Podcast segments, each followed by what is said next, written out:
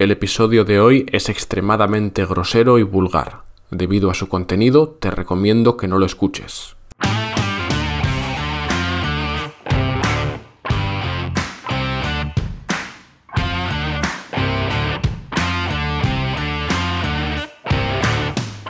Hola, hola, soy Borja Odriozola y estás escuchando un nuevo episodio de Palabras, el podcast en el que hablamos de palabras, porque el español tiene unas 100.000 palabras más o menos y aquí hablaremos de todas ellas una a una. ¿En orden alfabético? No, en el orden que tú elijas. Así que si hay alguna palabra que te guste especialmente, pues me la envías al podcast. La puedes enviar en el enlace de la descripción de este episodio. Y ahora sí, vamos con la palabra del día, que, buf, vaya palabra. Bueno, mejor no te lo explico y escuchemos a Lola directamente. Me cago en la leche.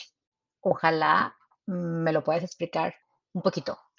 Bye. ¡Hala! Suelta esa bomba y se despide. Bye Lola. vale, aquí tenemos un problema evidente y es que, como te digo, este es un podcast de palabras, así que no podemos hablar directamente de expresiones. Tenemos que quedarnos primero con una palabra.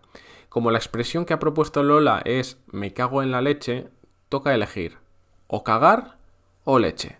Y, como ya te he avisado al principio, nos vamos por el camino vulgar y elegimos cagar. No te preocupes, no va a ser especialmente escatológico. De lo que te voy a hablar hoy es de expresiones con este verbo que aparte de ser muy divertidas, puedes escuchar mucho si visitas España. Y esto es algo que vuelve loco a todos los estudiantes de español. Eh, cuando les explico las expresiones que existen con el verbo cagar o cagarse, eh, piensan que me estoy burlando de ellos, pero te prometo que todo lo que te voy a explicar hoy existe. Pero antes de empezar, vamos con el origen de este verbo, de cagar. No tiene mucho misterio, viene del latín cacare y bueno, significa defecar o evacuar el vientre. Vale, esto va a ser lo más asqueroso que escucharás hoy. A partir de aquí ya nos vamos a centrar en las diferentes expresiones que existen con este verbo. Y una es la que ha mencionado Lola, que es me cago en la leche. Esto lo decimos cuando estamos enfadados, ¿sí? No sé qué ha hecho la pobre leche para que le hagan eso, pero usamos me cago en la leche y todas las demás variantes que vas a aprender para expresar rabia, enfado. Puedes decir, me cago en la leche, me he dejado las llaves en casa.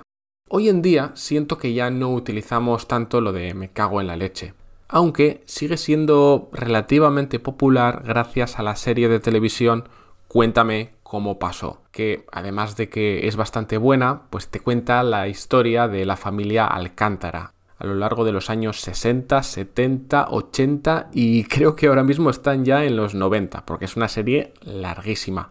Total, que el protagonista, Antonio, dice mucho me cago en la leche. De hecho, lo suele decir siempre a su mujer, que se llama Mercedes o Merche, y siempre le dice me cago en la leche, Merche. Dilo en voz alta, es un poquito difícil. Me cago en la leche, Merche. Me cago en la leche, Merche. Bueno, pues esa frase se ha convertido en algo así como un meme en España. Pero los españoles no solo nos cagamos en la leche, también nos cagamos en la mar. Me cago en la mar. ¿Por qué la mar? ¿Por qué la leche? Eh, misterios misteriosos del español. Ah, algo importante es que cuando utilizamos esta expresión malsonante tendemos a pronunciarla como si fuera una única palabra, me caguen. Por supuesto, no es correcto escribirlo así, pero si lo pronuncias de esta manera que te digo, me caguen, vas a sonar como un auténtico hablante nativo. De hecho, si dices me cago en la mar, así de forma muy espontánea en España, te dan la nacionalidad. Automáticamente. Vale, tonterías aparte, además de me caguen, también puedes decir me cachis, que es algo más suave, un poquito más infantil. Por ejemplo, uy, no he hecho los deberes, me cachis. O también combinado con la mar, me cachis la mar. Pero no funciona decir me cachis la leche. ¿Por qué? Pues otro misterio misterioso del español, pero me cachis la mar, sí. Me cachis la leche, no.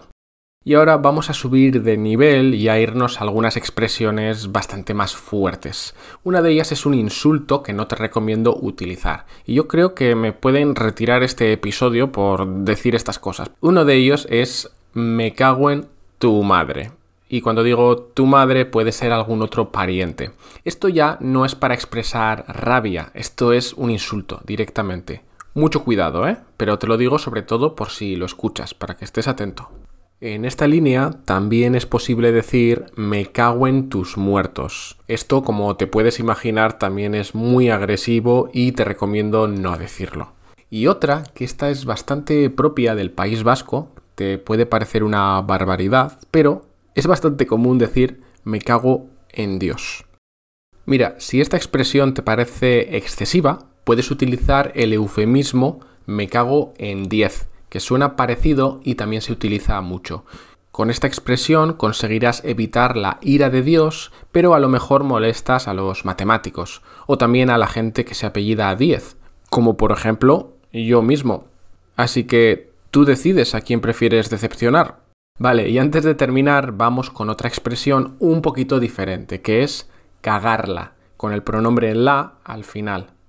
Decimos que la he cagado o la has cagado cuando alguien comete un error. Por ejemplo, hoy, cuando he empezado a grabar este podcast, he olvidado activar el micrófono bueno. Así que he estado un buen rato hablando, bla, bla, bla, palabras, etc. Y no se ha grabado nada. Ha sido una auténtica cagada. Una cagada también significa un error. Y con esto dejamos este desagradable episodio y nos escuchamos en el siguiente. Recuerda que puedes dejarme una valoración positiva o negativa después de lo que acabas de escuchar en la plataforma que prefieras. Y también que puedes recomendarla a tu familia, compañeros, amigos, archienemigos, a quien quieras. Nos escuchamos en el próximo episodio. Hasta pronto.